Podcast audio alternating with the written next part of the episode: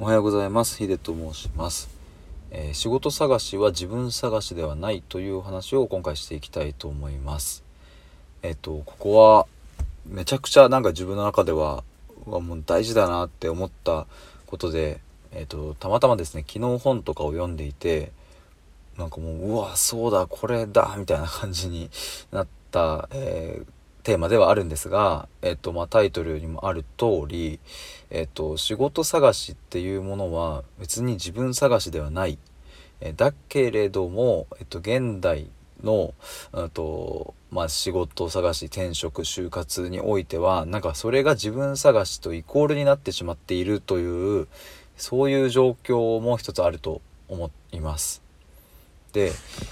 これは、うんと、例えば僕が就活の時を振り返ると、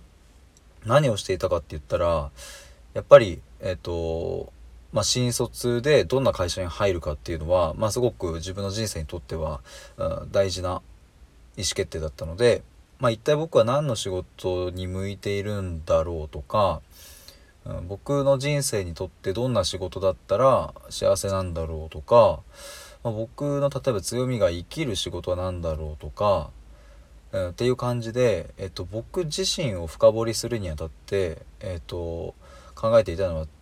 最終的にはその仕事にどういうふうにこう当てはまっていくかみたいな、まあ、そこの前提があって自分自身を深掘りしていったというふうに記憶してます。でまあこれってつまりは仕事が自分の人生のまあ最大の一部であって仕事が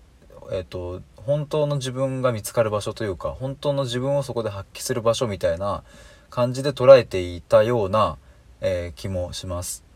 まあ当時はここまでは考えていませんでしたが今振り返るとそういうふうに思います。で例えば、まあ、転職っていうところも例にとってみても僕も周りで転職してる人がいたりとか僕自身もまあ会社を辞めているので、まあ、いわば転職なんですけども、うんと転職の時っていうのもまあいろいろ理由はあると思うんですが、まあ、やっぱりこれも一つうんと自分探しという要素も入っているなというふうに思います大きく言えば。まあやっぱり自分この仕事よりももっとこういうことがしてみたいな、まあ、なぜならこういう人生を送りたいからとかこういう風な価値観があるからとか、うんまあ、つまり仕事をベースに自分の、うん大事な価値観とかをいろいろ考えたりしてるっていうことです。まあこれは一概にえ全部が全部というふうには言えませんが、まあ、ただ自分探し要素っていうのは非常に大きいんじゃないかなというふうに思います。まあ、ただですねこれ僕がなんでこの冒頭で言ったようにわあそうだよなって思ったのかっていうと、まあ、そもそも人間って別になんか仕事で、えっと、仕事を成し遂げる何か成し遂げることによって別に幸せを獲得するわけでもないしなんか人間の本当に人間らしい生活幸せっていうのは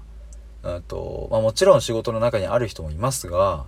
それよりもなんかもっと壮大なというか、まあ、それでいてちっぽけなようなことだと思うんですね。まあ、それは本当に自然の中にいることとか、まあなんかちょっとぼーっとしている瞬間とか、空を見上げている時とか、美味しいご飯を食べている時とか、大切な人と一緒にいる時とか、なんかそういう瞬間が人間らしい瞬間であるのに、やっぱりこの資本主義世界の中で、まあ、お金を稼ぐことの方が偉かったり、えっとまあ、その中にある仕事にどういうふうに自分を当てはめていくかになんか躍起になってしまっているんじゃないかなというふうなのがなんか昨日ふと,、えっと思った、えー感じです。やっぱりあの最近ですねキャンプとかが流行っていたりとかなんかそういうのテレビでもよく見ると思うんですけども YouTube とかでも、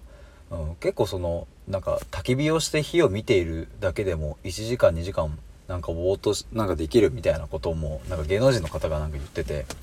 なんかでもこれが本当のなんか人間の人間らしい、うん、なんか活動している姿というか、まあ、幸せな状態なんじゃないかなというふうに思うと、まあ、やっぱり繰り返しになりますけども仕事っていう、まあ、とある側面の中になんか自分の大切な価値観とかを無理やり当て込めようともしなくても全然よくて、まあ、むしろ仕事よりも日々の趣味とかなんかあの自然の中にいるみたいなことの方に比重を置いた方がいいんじゃないかなということを思いました。